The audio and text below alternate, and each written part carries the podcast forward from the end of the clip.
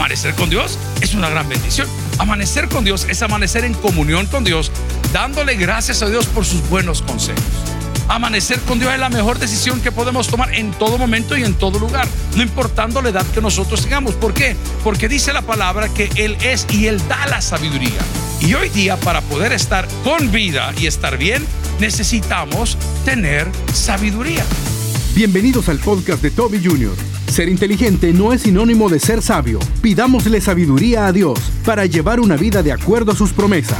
Continúa con nosotros y escucha Sabiduría para Todos. Vamos a entender que en la vida hemos tomado, bueno, no todos, quizás algunos no, pero la mayoría hemos tomado malas decisiones. ¿Alguien me acompaña esta mañana y dice amén? Solo vea a la persona que tiene a su lado, vea con quién se casó y saque sus conclusiones. hemos tomado algunas malas decisiones. ¿Y por qué tomamos malas decisiones? Bueno, unos porque somos compulsivos, ¿ah? no esperamos nada, sino que lo primero que vemos, eso queremos. Otros tomamos malas decisiones, bueno, bíblicamente hablando, porque no pedimos la bendición de Dios.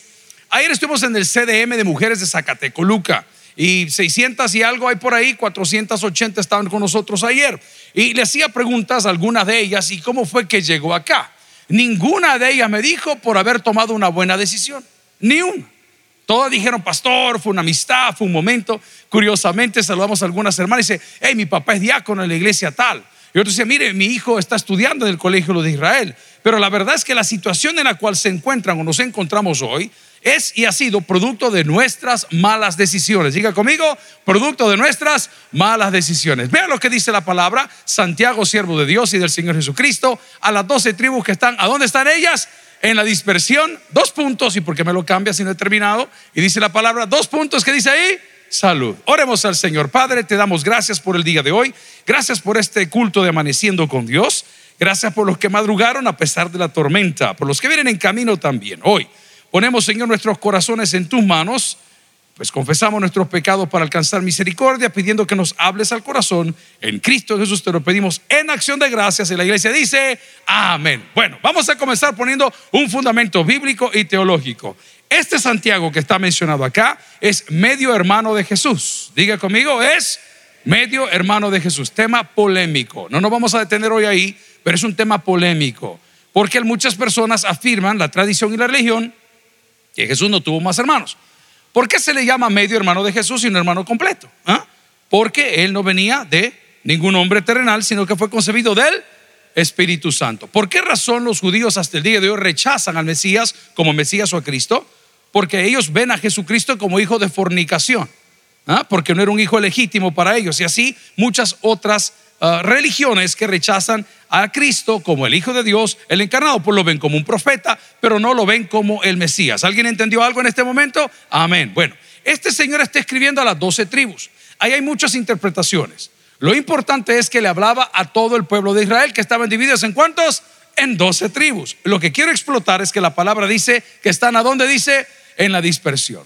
Cuando nosotros estamos en casa, tomamos buenas decisiones porque nuestro papá nos rige. En este caso, nuestro Padre Dios. Amén, iglesia. Pero cuando nos vamos de casa y dejamos de congregarnos y dejamos de orar y dejamos de leer la Biblia, ya no estamos supervisados porque ya tenemos autonomía. Diga conmigo, autonomía. Entonces yo no necesito porque yo sé cómo es el volado, porque sé cómo arreglo mis cosas y comenzamos a obviar y a dejar atrás los mandamientos de la palabra, olvidando que la Biblia dice que los mandamientos de Dios son vida. ¿Qué son los mandamientos de Dios?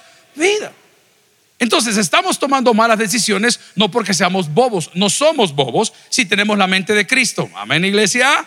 No somos bobos si somos parte de su rebaño, porque hemos venido al conocimiento de la verdad. Y voy a ponerme así cursi. Y la verdad nos haría libre. Entonces no somos bobos, pero ¿qué está pasando? No estamos tomando en cuenta a Dios. ¿Por qué? Porque somos autónomos. Porque nosotros no nos complicamos. Porque no tengo por qué pedirle la aprobación a nadie. Es por eso que decíamos que si encomendamos a Dios nuestras cosas, las cosas funcionarán con mucho más facilidad. Mire qué lindo la decisión que usted ha tomado de venir esta mañana a encomendar a Dios sus decisiones. Le puedo garantizar algo religioso. Esto no es bíblico, es religioso. Nos va a ir mejor a nosotros. Se lo puedo garantizar. De plano se lo digo. Verá cómo me costó, eh, me costó levantarme el día de hoy. Alguien dice, a ver, ¿quién se levantó a las tres? ¿Y por qué no duerme, hermano? No, usted duerma tranquila. Yo a las dos, dice la es difícil, es difícil, porque como a eso de las 8 de la mañana va a estar hermanita en la maca ahí en su casa. Pero fíjese que cuando nosotros amanecemos con Dios, tomamos mejores decisiones. Podemos partir de ahí. Amanecer con Dios es una gran bendición. Le pregunto a usted que no amaneció en su casa. Amén. ¿Dónde amaneció? y cuando no amanece en su casa y no sabe ni con quién amaneció, ¿ah? la cosa está bien complicada. ¿Y dónde estoy? ¿Y de dónde es él? ¿En qué lugar se enamoró de mí? Amén. Y pregúntale si me dejó la billetera o los zapatos. El otro día llegamos a desayunar con los compañeros del club de motos, con los que van quedando, porque el Señor va sacudiendo los que no son. Y de repente llegamos al Tunco. ¿Ya conocen el Tunco? Ah, no conocen el Tunco. Vayan, hermano, apoyen el turismo nacional. Es bien bonito, pero de día. Vayan de día, de noche no. Y llega, hermano, tenía años, pero diga conmigo años, por favor, pero dígalo con sentimiento. Tenía años de no haber un bolo tirado. Pero le estoy hablando knocked out, o sea, tirado, hermano. Y no era, no era, un, niño bien, o sea, era un niño bien, porque los niños bien más bolos. Tirado. Y, le habían dejado la billetera, por lo menos se le habían dejado al lado. Era obvio que le habían sacado la plata, pero el chivo wallet no lo habían tocado. estaba tirado, porque ella paga con chivo wallet en el tum. Eh, estaba tirado, pero tronado en el suelo. Y yo me puse a pensar, hey, qué diferente es amanecer con Dios. Y no vamos a ponerle nombre, que amanecer sin Dios. Este hombre está diciendo Santiago, el medio hermano de Jesús, porque no era padre, ¿verdad? No era hijo del Padre, sino que Jesús fue concebido el Espíritu Santo, que por eso que no lo aceptan, que le llaman que es un hijo de fornicación. Pero qué curioso es que la palabra que él está soltando, ¿ah? así como está de moda hoy, es para las doce tribus, es para todos.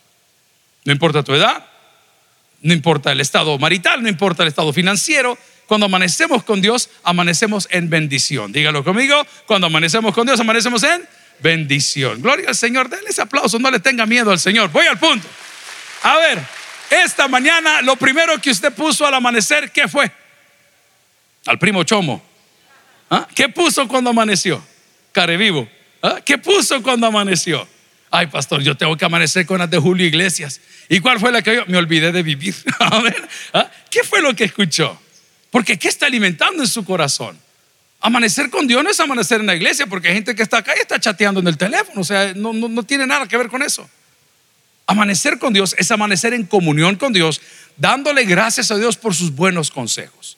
Si yo algo agradezco a Dios, es que pone personas alrededor nuestro, no importa su edad, porque dicen que los bolos y los niños dicen la verdad, amén, y le van a dar un buen consejo. Mire, hijo, usted no debería de tomar, ¿ah? y con la gran caguama en la mano el hombre sentado ahí tomando, pero está dando un buen consejo. Por eso la Biblia dice, juzgue de quién viene el consejo. No, no dice eso. Dice, escuchadlo todo y retened lo bueno. Yo tengo una práctica que no se la voy a recomendar, solo quiero contar la mía. Yo escucho a pastores que me caen mal. No los tolero, pero los escucho. ¿Y por qué lo hago? Porque muchas veces me hablan y como me caen mal, peor me caen. No sé si usted entiende lo que yo le digo ese montón de santulones que se ponen a hablar, no los aguanto ni 10 minutos, porque todos somos iguales en ese sentido, pero me gusta porque dan buenos consejos. La palabra del Señor en Santiago nos va a hablar en el capítulo 1 que aquellas personas que estemos falta de sabiduría, voy a definir la falta de sabiduría como la falta de la presencia de Dios. Dígalo conmigo, sabiduría sería o falta, es la falta de la presencia de Dios. Yo no puedo comer una ensalada si no tengo sal. ¿Alguien dice amén? No puedo comer ensalada si no le pongo limón. ¿Alguien dice amén? Es que el que no ocupa esa cosa como que es vaca, hermano. Qué terrible, amén. Ella solo agarra, hasta las vacas le ponen melaza al asunto, ¿no? ¿Ah? Pero yo no puedo, yo necesito tener la sal. Ok, cuando lleguemos a esa etapa en Cristo, usted va por buen camino. Se siente desnudo si no ora. Se siente desnudo si no lee la Biblia. Ay, hay algo aquí si no escucho un sermón. Porque la Biblia dice que la fe, y desconfianza viene por el oír y el oír la palabra de Dios. No nos va a ir mal, hermanos. Amanecer con Dios es la mejor decisión que podemos tomar en todo momento y en todo lugar, no importando la edad que nosotros tengamos. ¿Por qué? Porque dice la palabra que Él es y Él da la sabiduría. Y hoy día, para poder estar con vida y estar bien, necesitamos tener sabiduría. No sé cuántos se dieron cuenta, hay un tema muy polémico vale la pena analizarlo. Nosotros no somos analistas políticos, pero no somos bobos. Está muy bien lo que dijeron, no vayan a subir al pasaje, no le pongan aquí, no le pongan allá. Eso está muy bien. En mi opinión, lo que no está bien es que le quiten las cosas que a usted le pertenece. Eso sí no está bien. E, esa es mi humilde opinión. No sé, usted sabrá lo suyo y dejémoslo a las leyes que funcionen. Estoy de acuerdo que no permitan que las cosas funcionen así, pero que le quiten sus cosas, ese es otro tipo de acción.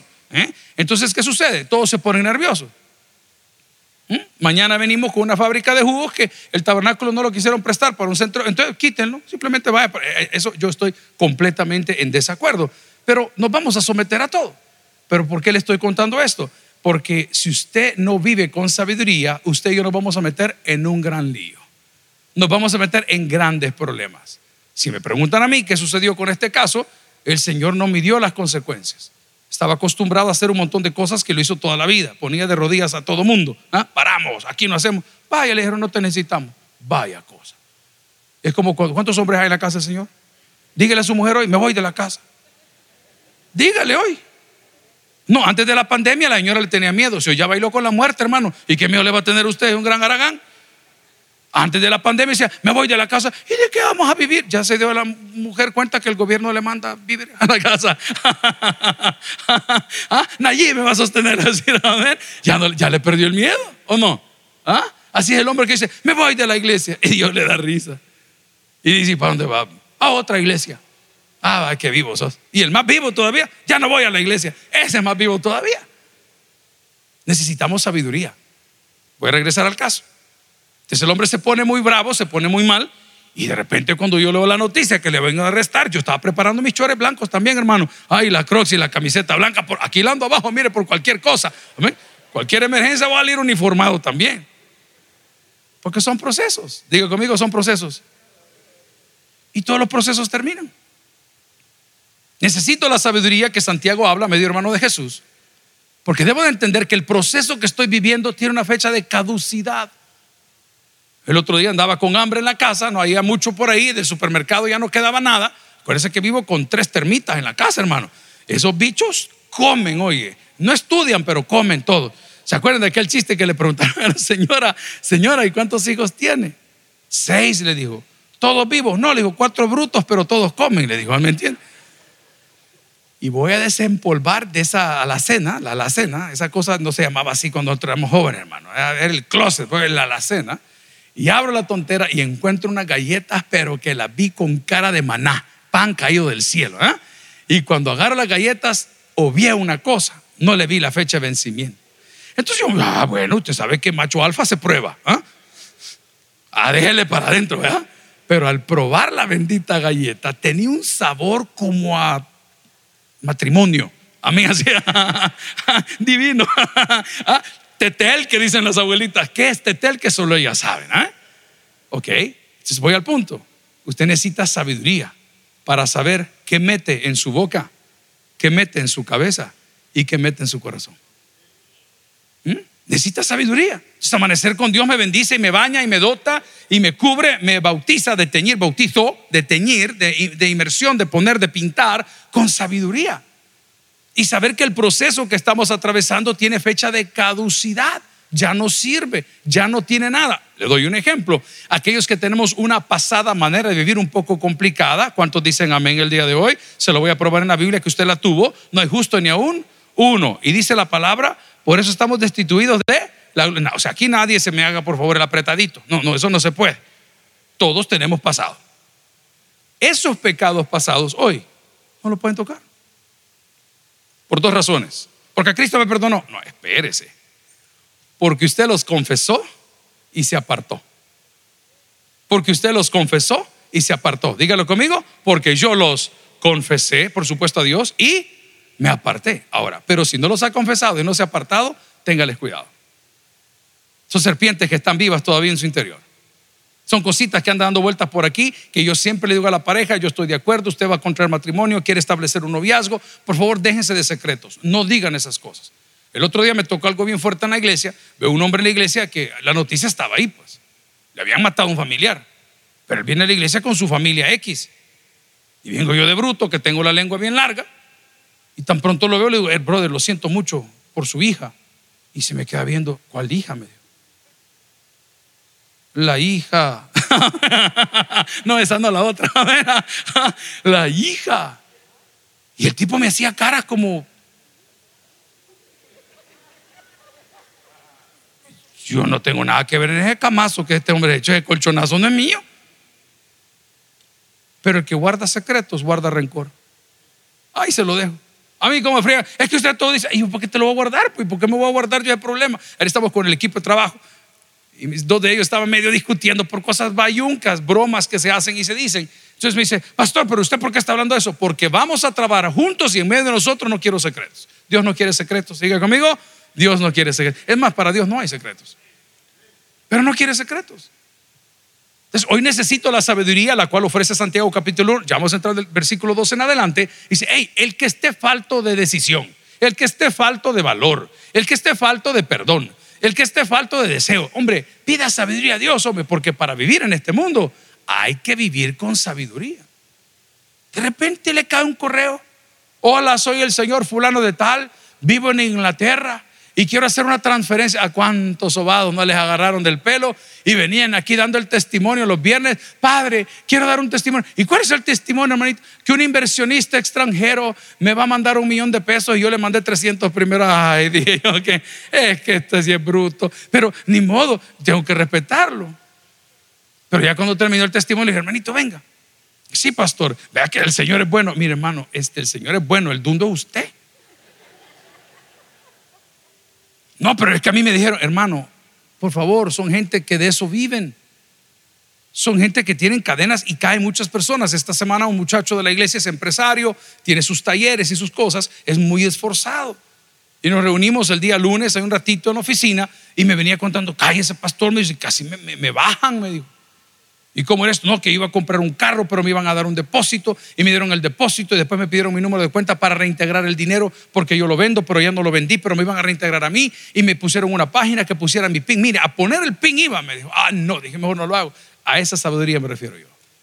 Esa sabiduría que solamente viene de Dios, ese flashazo en ese momento que te ibas a subir en la ruta de ese bus a esa hora y algo te dijo, ¿sabes qué? Volvé a la casa, me dejaste ese tipo de sabiduría. Nuestros jóvenes la necesitan. Ya va a comenzar la clase en unos 20 minutos ahí, en el colegio. Y qué triste ver que los papás sí vienen, pero los hijos están afuera. Tenemos casos difíciles en el colegio, difíciles. Las cosas que escuchan, las cosas que ven. Toda historia tiene dos lados, queridos. No se clave con uno nada más. Tiene dos lados. Son menores o mayores, pero hay dos pedazos de la historia. Y nosotros vemos a las criaturas como vienen de mal acá. Vemos cómo vienen a hablar de esto, porque en su casa, que viven con un papá que no es su papá, que ha tenido X y X otras cosas, entonces mejor habla de este, pero no habla de este. O sea, nuestros hijos están pasando por momentos difíciles y ellos también necesitan sabiduría. La pregunta es, ¿y nuestros hijos de dónde la van a sacar? ¿Sabe de dónde? De nosotros. De nosotros, porque nosotros somos la cabeza del hogar. Entonces, si su hijo no tiene el interés, si su hijo no tiene la capacidad, usted como padre venga o reciba sabiduría donde usted se congrega o a través de la lectura bíblica o a través de la oración para poder bendecir a sus hijos. Nosotros tenemos chicos desde hace 20 años en todo el trayecto que han tratado de quitarse la vida, personas con problemas de identidad. ¿Y por qué están tomando esas decisiones? Por falta de sabiduría. Testimonio. Hace unos años atrás, cuando comenzaron estas marchas acá en El Salvador, que tienen la libertad de hacerlo, qué bueno por ellos uno de los jóvenes más bendecidos de la iglesia apareció en estas marchas de la comunidad, pero rebeldemente rebelde, pero súper rebelde. Y nosotros lo conocemos desde muy niño.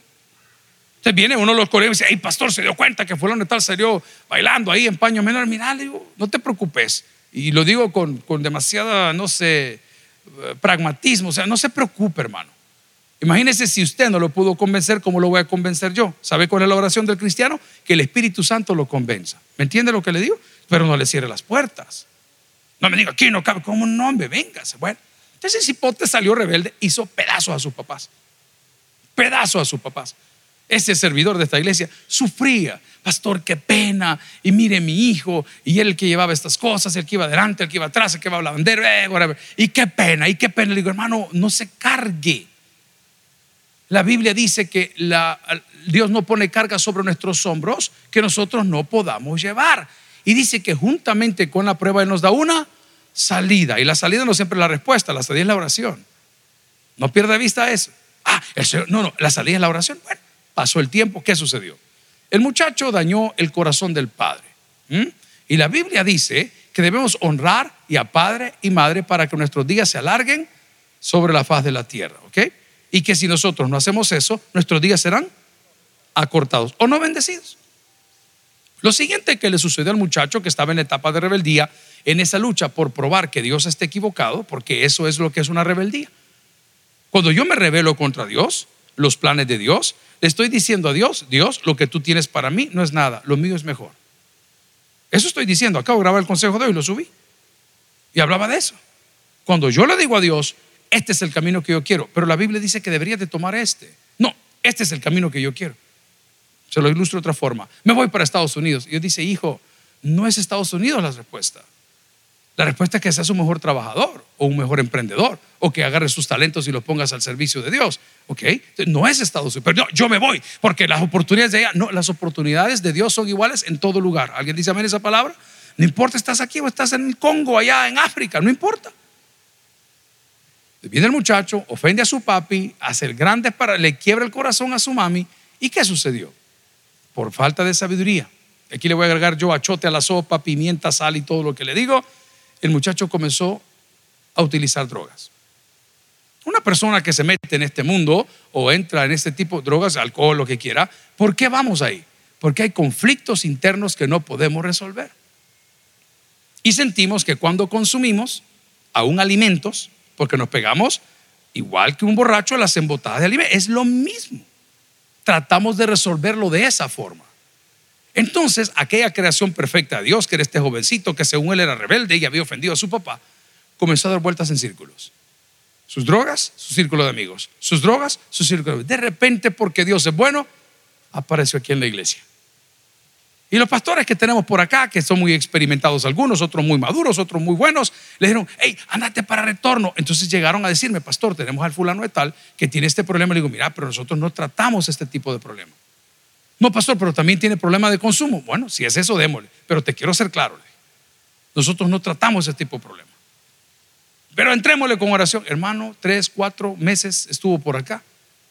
Qué bonito es ver que se reconcilió con su mamá se reconcilió con su papá, ya puso un negocio en un centro comercial local, anda súper bien vestido y cuando nosotros hablamos con él o él nos permite hablar o él habla con nosotros, le pregunté, ¿qué fue lo que pasó? Ay, pastor, me dijo, fue una etapa de rebeldía. Me dijo, ojalá que no me agarre a mí. Le dije, yo no vaya a ser a mí porque esa rebeldía está un poco fuerte. ¿ah? Ok, ¿por qué nuestros jóvenes entonces se van en estos espirales? Por falta de sabiduría. Y falta de sabiduría es la distancia que yo guardo para con Dios. Ahora bien, dice la palabra que el que rechaza la sabiduría es necio. Dígale conmigo, el que rechaza la sabiduría es necio. Se lo pongo en palabras normales. El que oye consejo, ok. No importa la edad que tenga. Yo siempre le digo a las personas, y eso me cuesta, soberbísimo, me cuesta. Cualquier consejo que usted tenga es bien recibido. Muchas veces me dicen cosas que no me gustan, pero lo tengo que escuchar. Porque esos pequeños consejos son los que permiten recordar lo que hemos predicado el día de hoy hasta este momento en Santiago capítulo 1 que dice, Santiago, siervo de Dios y del Señor Jesucristo, a las doce tribus que están a la dispersión, ¿qué les quiere dar un saludo? ¿Cómo le dice? Salud. Y cuando digo salud, eh, no es como un cumplido, es un deseo.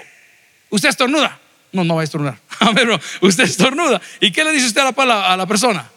Salud, ok. ¿Y qué le está diciendo? ¿Que quiere que le tenga él? Salud, hermanos, es obvio. Y cuando son los 15 años de la niña y van a brindar con fresquito ¿ah? y sacan los hermanos las copas con, con ahí, con todo el toqui, toqui, toqui, te quita el calor y agarra usted y agarra y, dice, y le hace cha, les brinda. ¿Y cómo le dice usted? Ok.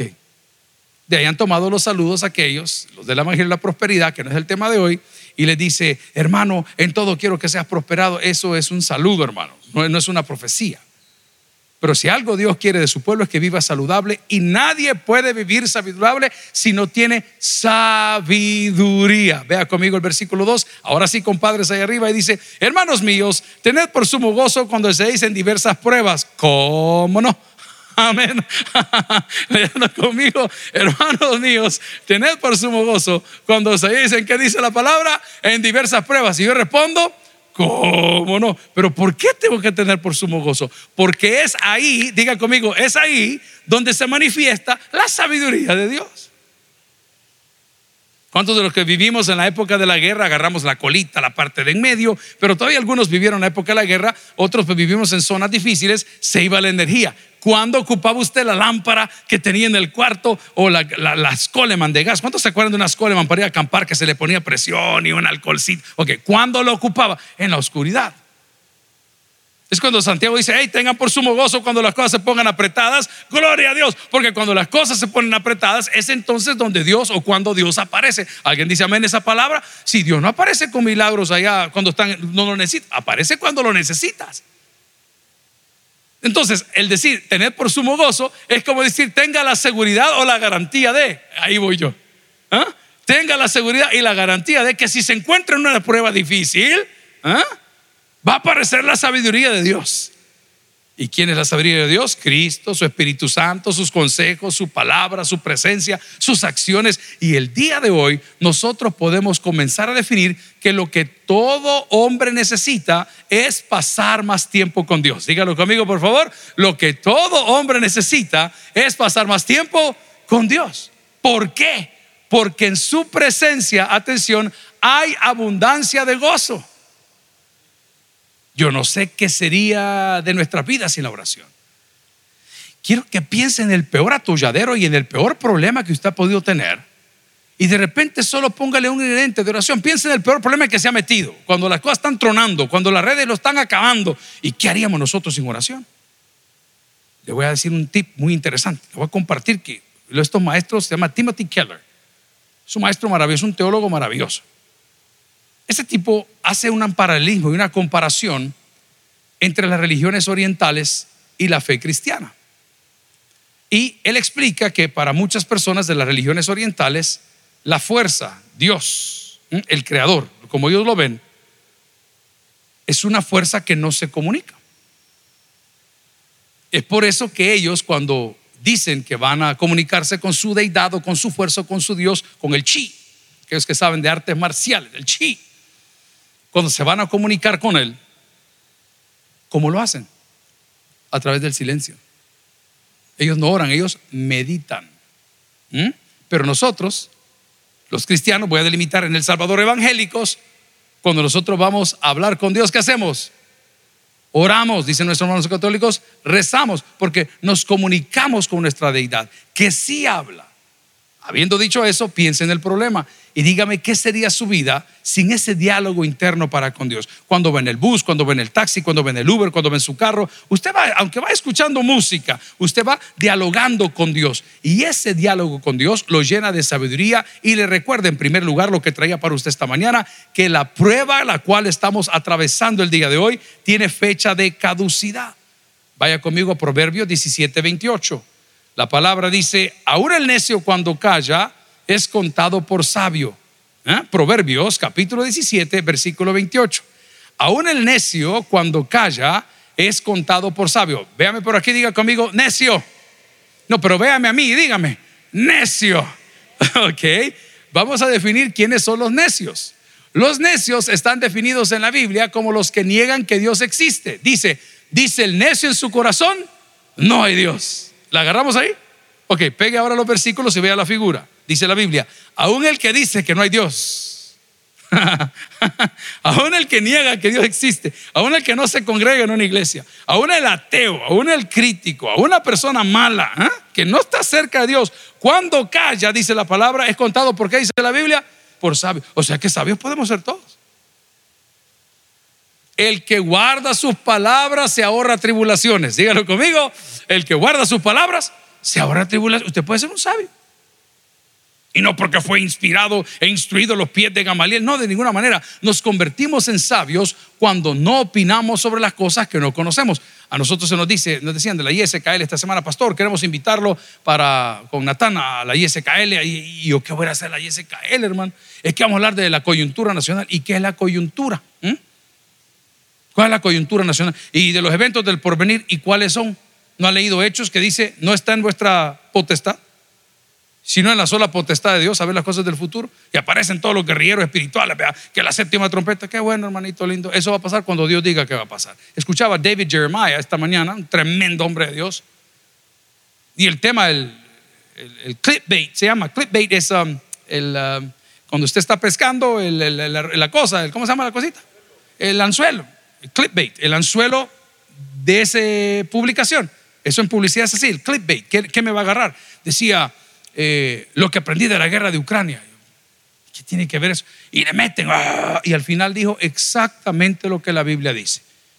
Que el Señor volverá como ladrón en la noche cuando nadie le espera, que estemos preparados. Lo mismo que la Biblia dice. Pero como nos encanta que nos asusten, Imagínese hablando de esos temas. ¿Y de dónde, hermano? Lea lo que dice el proverbio. Aún el necio, el que dice que no hay Dios, el que no estudia, el que no se mete con Dios, el que no ora, cuando calla. O sea, cuando calla es que deja hablar a Dios, no es que no opina.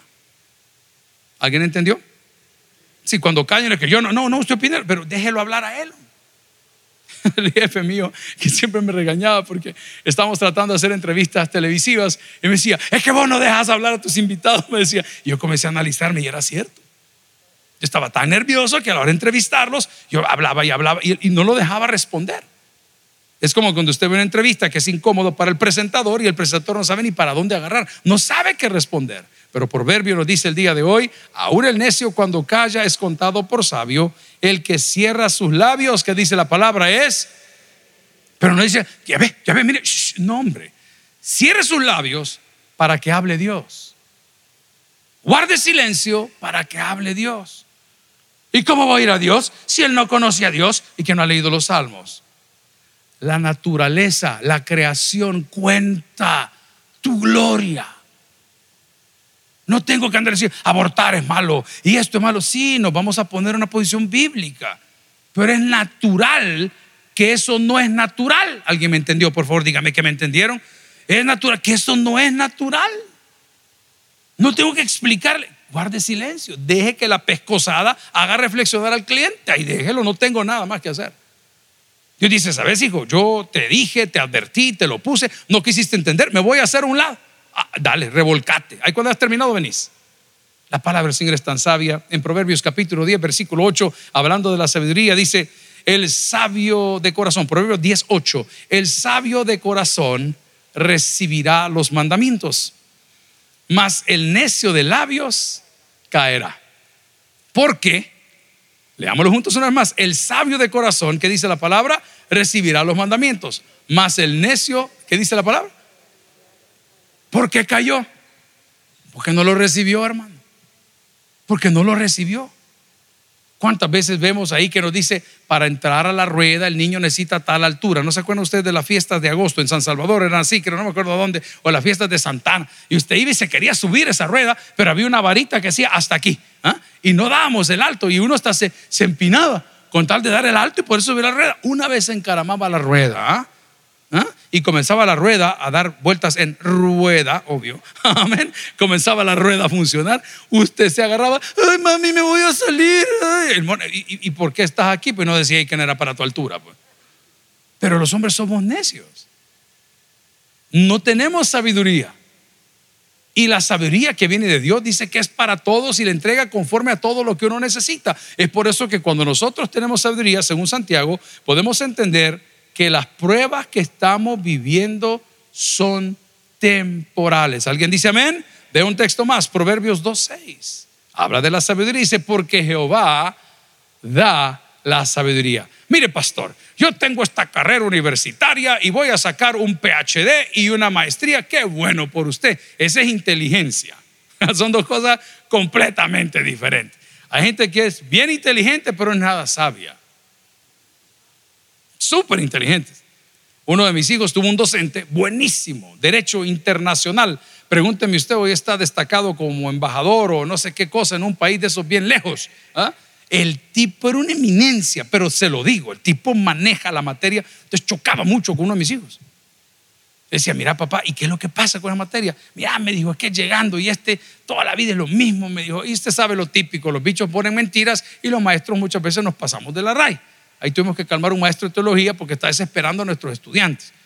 El trabajo me lo mandó con la letra número 2.5 y el trabajo número 3. Ay, hermanito lindo, agarre su porquería y lárguese. No nos interesa. Queremos formar pastores. No sé si alguien me entiende. El hombre tiene que ser responsable. Sí, pero no los ahogue, brother. Yo soy un facilitador. Se lo digo porque tengo una maestría en docencia universitaria. A mí no me lo, no me lo regalaron. Nos tocó sentarnos tres años ahí. Y de esa promoción nos sacamos el cum laude. Yo me mido con ese maestro que es bien inteligente, pero no sabe enseñarle a nadie. Usted dice, hombre, ¿Y qué onda con esto? Voy otra vez de donde vengo. Dice la palabra del Señor si lo querer porque Jehová da la sabiduría. Y quien no la recibe, ¿qué va a suceder? Pues va a caer en el problema. La sabiduría viene de Dios. Dígalo conmigo. La sabiduría, no, usted puede ser muy inteligente, pero no es sabio. Sabio es el que se lleva con todo el mundo. Sabio es el que camina entre cascabeles y no le pican. Sabio es el que está sentado a la mesa, que lo están vituperando, toma sus cosas y se larga. Ese es un sabio. ¿Ah? El que es inteligente se va a quedar en la mesa tratando de probar que él puede. No, yo no. No, ¿y por qué se va a quedar ahí, hermano? Vamos a tener un conversatorio entre los pastores de la derecha y los pastores de la izquierda. Es que no hay pastores de derecha o de izquierda. Hay pastores. ¿Alguien recibe la palabra el día de hoy? Entonces, ¿por qué vamos a pelear? No, usted puede ser inteligente, pero no es sabio. La sabiduría, según la conocemos de una manera popular, la dan los años. Hermano, las decisiones que yo he tomado en mi vida no todas son buenas, créame lo que le digo. Pero si tuviera esta edad, en aquel entonces, eso sería otra cosa. ¿Ah? Pero diría, no, esto no lo hago yo. Y les conté un caso rapidito, solo para los que no vinieron uno de estos domingos, que a mí me enseñaron a trabajar desde muy joven. De, veras, desde muy joven estamos trabajando con, con mi jefe en la empresa de la familia. Y les conté que me metía, se llama operaciones, se llamaba entonces operaciones mercantiles. Me metí yo que no, que voy a vender casas y que los coyotes de casas, que era una gran cosa, ahora tienen otro nombre. Y pues llegamos a un punto donde hicimos un negocio. Y ese negocio que hicimos, a mí no me lo habían pagado. Y yo, sin que me hubiesen pagado el negocio, yo la comisión que no la tenía, pero en mi mente ya me la había gastado y me la gasté. O sea que fui a prestar pisto porque según yo, esa comisión era mía. No había cerrado, no había firmado, no tenía nada, solo era una promesa de venta. Y a la hora de las horas tené endeudado con la bendita cosa. El cliente no me pagó la comisión y la propiedad se vendió.